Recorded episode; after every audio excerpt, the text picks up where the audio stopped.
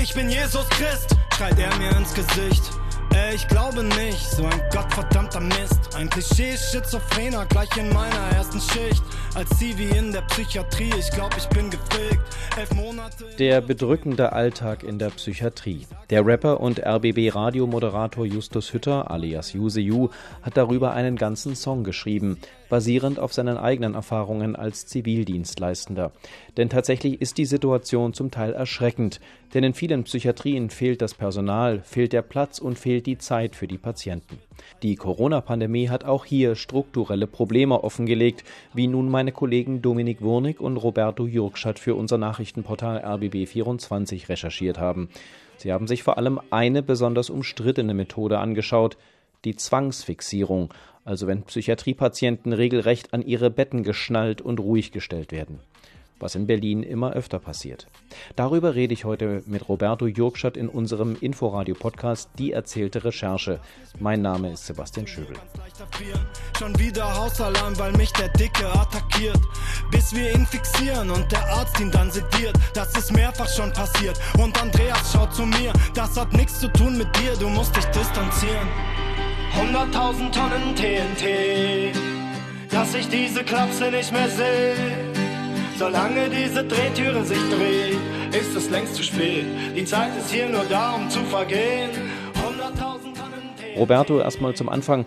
Was ist denn eine Zwangsfixierung? Bei einer Zwangsfixierung in der Psychiatrie, ähm, da wird meistens eine Situation entschärft, ähm, in der es vorher eine Fremdgefährdung oder eine Eigengefährdung gegeben hat. Zumindest ähm, ist, äh, ist das in der Theorie so. Ich glaube aber auch, dass das in der Praxis so ist.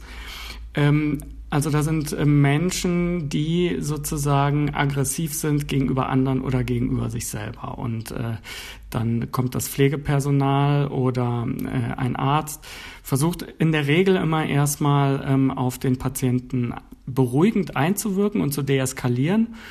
Ähm, das funktioniert auch in den allermeisten Fällen. In manchen Fällen funktioniert das aber nicht.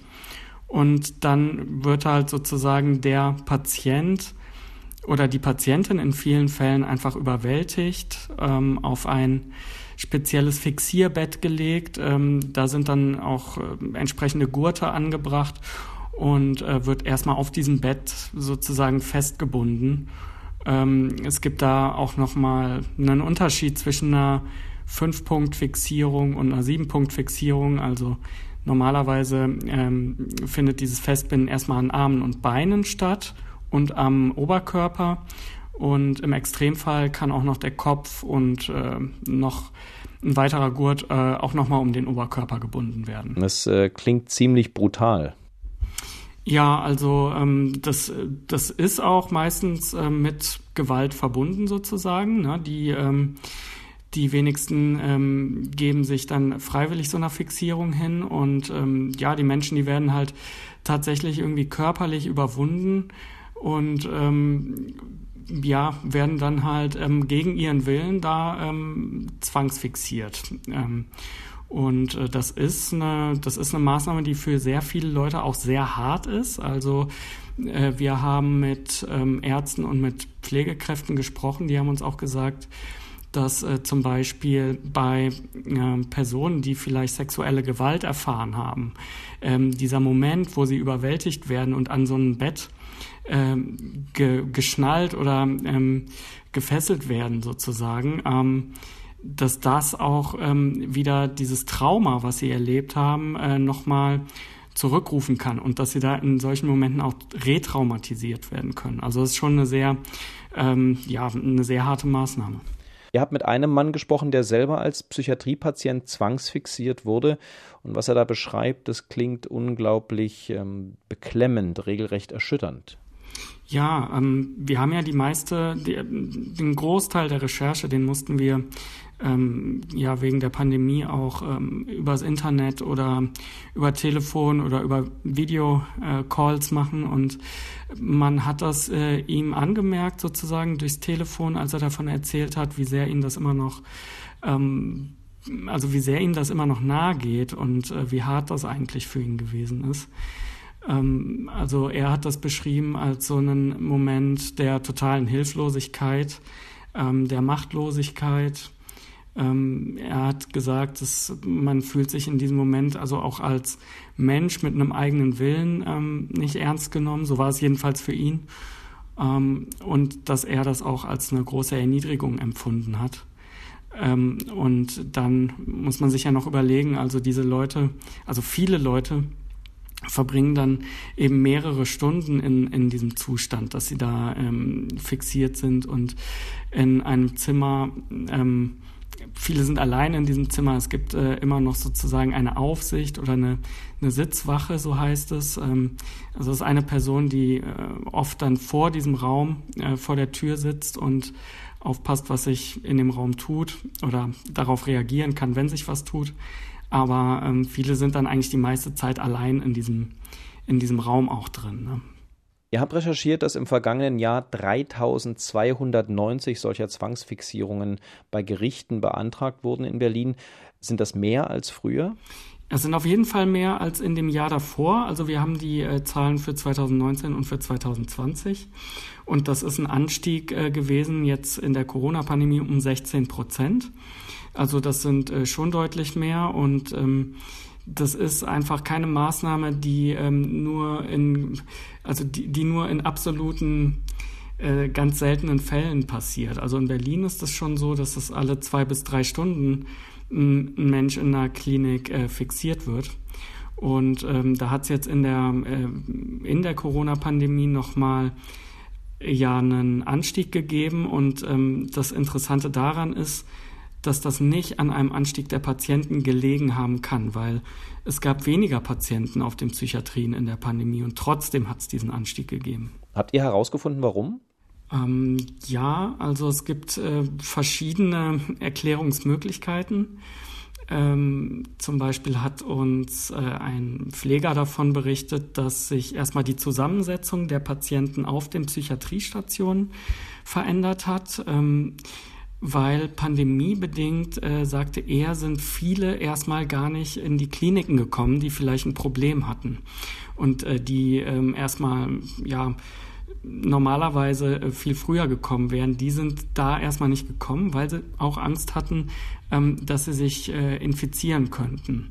Und äh, da gab es wohl einige oder ja, vielleicht auch viele dann auf ganz Berlin äh, hochgerechnet, die ähm, äh, ja, die in einem sehr späten Stadium ähm, in die Kliniken gekommen sind, als sie schon sehr akut krank waren. Also der, der hat mir gesagt, dass ähm, die Zusammensetzung der Patienten sich verändert hat und einfach viel mehr Akutpatienten auf den Stationen waren und damit auch schwerere Fälle. Und ähm, deswegen ist, sind die Situationen da auch häufiger eskaliert. Ne?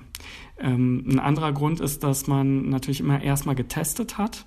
Und das hat dann auch bedeutet, dass Leute, die da in akuten Krisensituationen in die Psychiatrien gekommen sind, ähm, dass die erstmal einen Corona-Test machen mussten. Das heißt, man hat die erstmal 24 Stunden lang isoliert, häufig, und äh, dann musste erstmal gesehen werden, äh, ob man den oder wie man diese Person da jetzt unterbringen kann, ob die ein ähm, isoliertes Einzelzimmer braucht oder ob das auch in ein Mehrbettzimmer geht. Und ähm, das sind ähm, Dinge, die sich in der Pandemie verändert haben und die auch ein Grund für diesen Anstieg sein könnten. Es klingt so unglaublich übergriffig. Ist denn so eine Zwangsfixierung eigentlich wirklich legal? Wie wird das überhaupt veranlasst? Ja, also das ist auf jeden Fall eine umstrittene Maßnahme, kann man glaube ich sagen. Also es gibt äh, von den Vereinten Nationen einen ähm, Kommentar zu einer Behindertenrechtskonvention. Und da steht drin, dass Fixierungen ähm, eigentlich als Folter definiert werden.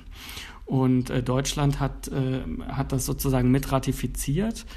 Ähm, das Bundesverfassungsgericht hat aber im Jahr 2018 noch einmal bestätigt, dass Patienten auf Psychiatriestationen in Deutschland auch weiterhin fixiert werden dürfen. Ähm, es ist aber jetzt seit 2018 auch so, dass man dafür eine richterliche Genehmigung braucht. Äh, das heißt, es wird sozusagen erstmal, also es kommt zu einer, zu, zu einer Fixierung auf einer Psychiatriestation, dann muss sich aber die Klinik so schnell wie möglich ähm, darum bemühen, dass äh, es eine richterliche Zustimmung für diese Maßnahme gibt. Und das ist immer dann der Fall, wenn diese Fixierung länger als 30 Minuten äh, beibehalten werden soll. Das ist nicht das erste Mal, dass du mit Dominik Wurnig zusammen für den RBB über die Berliner Psychiatrien recherchiert hast. Äh, wie seid ihr denn genau zu dieser Geschichte über Zwangsfixierungen gekommen? Wir haben uns ähm, erstmal für das Thema interessiert, wie sich die Corona-Pandemie ähm, sozusagen psychologisch und psychiatrisch auswirkt, ähm, weil wir schon ähm, also von Krankenkassen, von ähm, Psychologen äh, gehört haben, dass das eine große Belastung ist für viele Menschen. Einmal natürlich die Angst, sich anzustecken, die Angst vor der Krankheit, ähm, aber auch der Lockdown, so dieses äh, runtergefahrene, ähm, die, die runtergefahrenen gesellschaftlichen Interaktionen. Und ähm, da gab es sozusagen schon Meldungen, dass das eine Belastung ist. Und wir haben uns dann ähm, äh, an, den, an die Beschwerdestelle für Psychiatriepatienten in Berlin gewandt. Und äh, die haben uns dann gesagt, dass die Beschwerden über Psychiatrien in Berlin äh, auch zugenommen haben in der Pandemie. Und dann haben wir nochmal nachgefragt und wollten wissen, worüber haben sich denn die Leute beschwert. Und das war einmal ähm, das Thema Zwangsunterbringung, also Menschen, die sozusagen gegen ihren Willen überhaupt in die Psychiatrie gebracht werden. Und ähm, das andere waren dann aber auch äh, Zwangsfixierungen. Und da haben wir uns dann zum ersten Mal auch mit dieser Maßnahme beschäftigt und wollten, wollten genauer wissen, was ist das eigentlich, so eine Zwangsfixierung? Und als wir dann mit Patienten und mit Pflegekräften gesprochen haben, ähm, haben wir dann auch schnell festgestellt, dass das eine äh, sehr extreme Maßnahme ist und ähm, dass wir darüber berichten wollen, weil wir das Gefühl hatten, ähm, dass man, ja, dass darüber einfach wenig bekannt ist. War es eigentlich schwer, darüber mit Verantwortlichen und vor allem mit Betroffenen, also Patienten, ins Gespräch zu kommen? Also es gibt in äh, Berlin ein ähm, Verband, der Patienten berät. Ähm, das ist, ähm, der heißt einfach Bundesverband für Psychiatrie-Erfahrene. Und an den haben wir uns gewandt. Ähm, da hat auch äh, der Leiter mit uns gesprochen, der selber äh, die Erfahrung gemacht hat, fixiert worden zu sein. Und da war es ähm, relativ leicht, äh, also an äh, Erfahrungsberichte zu kommen. Da war eine große Offenheit, auch mit uns über das Thema zu sprechen. Ähm, es war auch ähm, so ein Bewusstsein da, man, man muss darüber irgendwie mehr reden in der Öffentlichkeit. Es muss eine Debatte geben. Und ähm, er sagte, dass das findet halt relativ wenig statt, weil ähm, Menschen, die halt in der Psychiatrie untergebracht waren, sich anschließend äh, über ihre Behandlung beschweren, auch häufig nicht ernst genommen werden, weil es eben dieses Stigma gibt, ja, das ist ein äh, ehemaliger Psychiatriepatient und äh, da ist es dann ganz schwer Gehör zu finden. Und insofern war das dann für uns relativ leicht, da mit äh, Betroffenen ins Gespräch zu kommen. Ähm, schwieriger war das, Pflegekräfte zu finden, weil sich da natürlich auch die Leute ja Sorgen gemacht haben um ihren Job. Was ist, wenn sie jetzt sagen, ja, dürfen Sie über Ihre Erfahrungen auf den Stationen berichten und ähm, wie kann sich das dann im Zweifel auf Sie auswirken? Und wir haben das dann auch so gemacht, dass wir, also mit einer Pflegekraft haben wir gesprochen. Das war eine Pflegerin, die in Berlin auf einer Psychiatrie ähm, arbeitet, auch schon seit längerer Zeit. Und ich glaube, mehr Informationen haben wir auch nicht. Ähm, über sie preisgegeben, um eben ihre Identität zu schützen, weil sie sich auch sonst Sorgen gemacht hätte. Denn für die Pflegekräfte ist diese Lage ja ebenfalls schwierig. Wie geht es denen eigentlich mit, mit Zwangsfixierungen? Genau, und ähm, von dem, was ich mitbekommen habe oder alle, mit denen wir gesprochen haben, haben auch gesagt, dass sie das nicht gerne machen, dass sie das selber auch als Belastung für sich selber empfinden, ähm, weil es gibt äh, sozusagen auch inzwischen bei, in der Ausbildung von ähm, Psychiatrie-Pflegekräften ähm, muss sich jeder Pfleger auch selber mal auf so ein Fixierbett legen und dann wird er da erstmal ähm, selber festgebunden für ein paar Minuten nur. Das ist dann vielleicht so eine Viertelstunde oder so. Und da berichten dann ähm, die Pfleger schon, wie unangenehm sie das fanden. Und ähm, das erzeugt aber auch so ein Verständnis dafür, wie hart eigentlich diese Maßnahme ist, die angewendet wird. Und ähm, deswegen wollen das auch die allermeisten verhindern. Das Problem ist nur, dass sie das häufig nicht schaffen, weil ähm, das eben Situationen sind, in denen ja eine Person extrem aggressiv auftritt. Ja, meistens äh, muss da irgendwie deeskaliert werden und dafür braucht man einfach Personal, dafür braucht man irgendwie Zeit. Ähm, manchmal kann man auch mit einer Deeskalation eine Fixierung nicht verhindern, das ist äh, keine Frage. Aber ähm, diese Zeit äh, und das Personal, das gibt es dann ähm, häufig nicht. Und da entsteht dann auch, äh, glaube ich, eine Unzufriedenheit. Ähm, dass man diesen Ansprüchen, wie man diesen Job erledigen will, dann teilweise gar nicht gerecht werden kann, weil die Rahmenbedingungen einfach nicht stimmen. Ihr berichtet auch, dass immer Gerichte eingeschaltet werden, wenn Psychiatriepatienten an ihre Betten gefesselt und zum Teil auch sediert werden. Wie genau passiert das eigentlich? Nee, genau. Also ähm, die Kliniken, die müssen sich dann sofort an das zuständige Amtsgericht wenden. Da gibt es dann Betreuungsrichter, die haben auch einen Bereitschaftsdienst. Ich glaube, der geht immer von 6 Uhr morgens bis 9 Uhr abends. Und wenn da so eine ähm, so einen Antrag eben von einer Klinik eingeht auf Fixierung, dann müssen die äh, Betreuungsrichter auch sofort in diese Kliniken gehen und Gespräche führen ähm, mit dem medizinischen Personal und äh, mit den Patienten äh, auch. Und dann können sie auch ähm, tatsächlich im Zweifel sagen, dass diese Maßnahme beendet werden muss, wenn sie das äh, nicht für begründet halten. Aber bis der Richter oder die Richterin kommt, sind die Gurte ja längst angelegt. Das Beruhigungsmittel ist längst gespritzt. Genau, also wenn man sich jetzt überlegt, ne, dass ähm, Personalmangel oder die Personalausstattung auf so einer Station ein Faktor ist und der Bereitschaftsdienst der Richter, der geht immer nur tagsüber, dann ähm, muss man sich halt mal überlegen, wie das nachts auf so einer Psychiatriestation aussehen kann. Ähm, da sind dann einfach meistens weniger Pflegekräfte im Einsatz. Gleichzeitig kommen aber auch, ähm, werden aber auch Leute ähm, untergebracht, die ähm, vielleicht auf Drogen waren, die ähm, gefeiert haben. Ähm, das kommt auch immer mal wieder vor. Das heißt, es äh, kommen dann irgendwie viele neue Fälle auf so eine Station und ähm, wenn dann eine Fixierung angeordnet wird, dann kann die immer erst am nächsten Morgen ähm, überhaupt genehmigt oder abgelehnt werden. Äh, das heißt, dass ähm, auch Pflegekräfte haben uns eben berichtet, ja, dass auch eben nachts dann ähm, es schneller mal zu so einer Fixierung kommt. Einmal wegen, wegen der vielen Fälle ähm, und der vielen Aufnahmen, aber andererseits auch, weil das äh, Personal da eben einfach äh, knapper ist und die Stationen knapper besetzt sind. Roberto, ihr habt auch mit dem Chefarzt der Psychiatrie im Berliner Urban Klinikum gesprochen und der sagt den ja, eindrucksvollen Satz äh, mit Blick auf die Auswirkungen der Corona-Pandemie, die psychische Pandemie kommt erst noch. Also er rechnet durch die Pandemie, durch die Corona-Pandemie mit noch mehr Psychiatriepatienten und wer weiß, wie viele von denen dann fixiert werden müssen.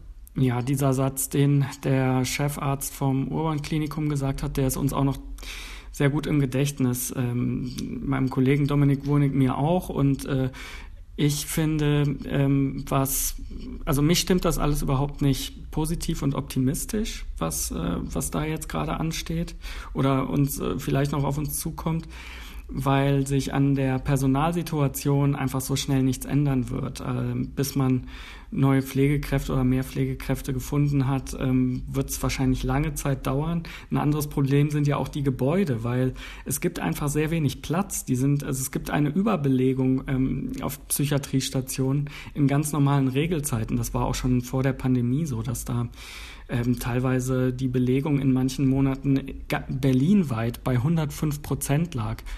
Und ähm, da muss man sich halt vorstellen, dass Patienten da manchmal auf den äh, Fluren schlafen. Da werden dann irgendwie Bette, Betten auf die Flure gerollt, wenn mehr Patienten aufgenommen werden können, als eigentlich Platz da ist. Und das sind alles äh, Bedingungen, die es ähm, im Moment extrem schwer machen, da finde ich optimistisch zu sein bei dem Thema. Ähm, und ähm, ja, wie sich das Ganze auswirken wird, ich, ich weiß nicht, das ist natürlich jetzt ein bisschen spekulativ, aber ähm, sollte es noch weitere schwere Fälle geben, sehe ich ehrlich gesagt nicht, wie die, wie und wo die ähm, noch eine Betreuung bekommen sollen, ähm, die sozusagen unseren Ansprüchen genügt, ähm, die eine bestmögliche äh, Hilfe für diese Menschen sein soll. Roberto Jurgschat, danke für diese Recherche und danke für deine Zeit. Gerne, danke für die Einladung. Es hätte alles gut sein können an meinem letzten Tag. Doch Andreas war nicht da. Seine Frau fand ihn im Bad. In Patientenakten steht in so einem Fall Suizidal. Doch es gibt keine fürs Pflegepersonal. hunderttausend Tonnen TNT, dass ich diese Klapse nicht mehr sehe. Den Bericht über Zwangsfixierungen in Berliner Psychiatrien von Roberto Jurgstadt und Dominik Wurnig können Sie auf rbb24.de lesen. Die beiden recherchieren übrigens schon am nächsten Thema dazu. Die Musik der heutigen Ausgabe ist der Song TNT von RBB Radiomoderator und Rapper Justus Hütter alias You. Sein aktuelles Album Millennium und viele weitere Lieder finden Sie unter anderem auf Spotify.